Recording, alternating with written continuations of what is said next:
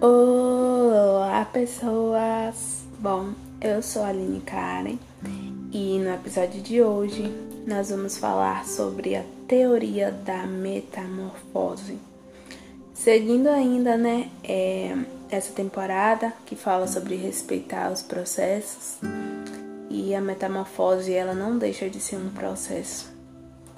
E eu tô aqui é, para orientar vocês sobre esse processo, para compartilhar experiências, enfim. É, vamos começar falando sobre é, a metamorfose na nossa vida, né? Porque sabemos que a metamorfose é uma fase por, pela qual a borboleta ela tem que passar para conseguir voar, né? Para conseguir alcançar um objetivo maior. E na nossa vida não é diferente, né? Nós temos que passar pela nossa metamorfose para conseguirmos criar asas, para conseguirmos compreender melhor a vida, para conseguirmos olhá-la com outros olhos, é, conseguirmos ter uma visão mais ampla daquilo que queremos, daquilo que almejamos, daquilo que deixamos para trás, né? Outrora a gente rastejava pelo chão, é, trazendo para nossa vida, podemos dizer que nós éramos sufocados pelos nossos desejos, pelas nossas culpas, pelos nossos medos. É, em outrora éramos arrastados pela devastidão da nossa vida. E ao passar pela metamorfose, que é a fase de transformação, nós conseguimos deixar o medo, deixar a angústia, deixar muita expectativa, muitas culpas para trás. Deixa que elas rastejem sozinha e começamos a voar, começamos a ter esperança, começamos a ter fé, a abrir os nossos olhos e a enxergar a beleza da vida. Uma vez alguém me disse que quando a borboleta ela entra no processo de metamorfose, ela precisa romper o seu casulo sozinha e caso alguém queira ou até tente ajudá-la, ela poderá morrer. Às vezes, você vai sentir sozinho, vai sentir-se triste, angustiado, vai querer falar e não vai ter quem te escute. Vai chorar e ninguém vai enxugar as suas lágrimas.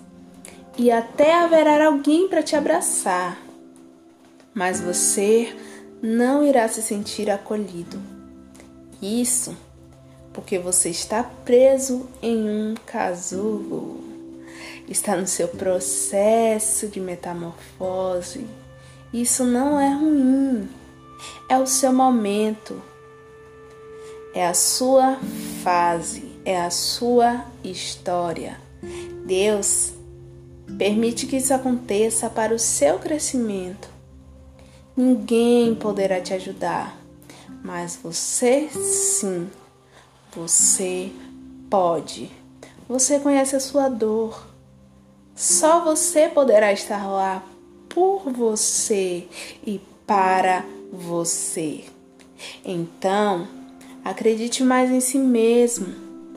Olhe para dentro de si. Conheça-se. Permita-se. Você é forte. Já aguentou tantas coisas e continua aí de pé, continua aí sorrindo. Tantas palavras que te machucaram e você continua com um sorriso no rosto. Não se preocupe. O casulo não é tão ruim. O casulo é o reconhecimento da sua força.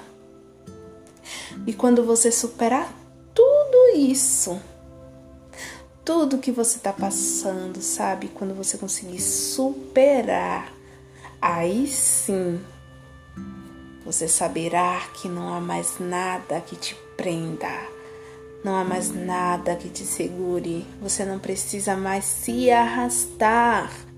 Agora você pode voar. Isso! Você pode voar.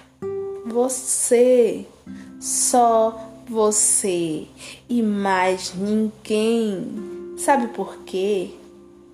Só é digno de asas quem já pisou no chão, quem já se arrastou.